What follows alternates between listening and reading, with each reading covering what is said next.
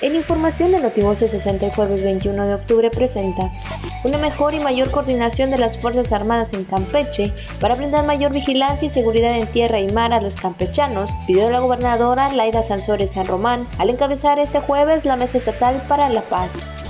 Con una inversión de 1.1 millones de pesos para 225 proyectos productivos de grupos vulnerables del municipio de Campeche, la gobernadora Laida Sansores San Román y el secretario de la CDSI, Carlos Martínez Aque, entregaron microcréditos del programa Crece.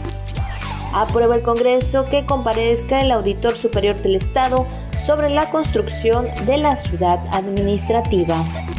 La Secretaría Ejecutiva del Sistema de Protección Integral de Niñas, Niños y Adolescentes invita a madres, padres de niñas y niños de 3 a 5 años a participar en la consulta denominada Opina Primera Infancia. Notivoces 60.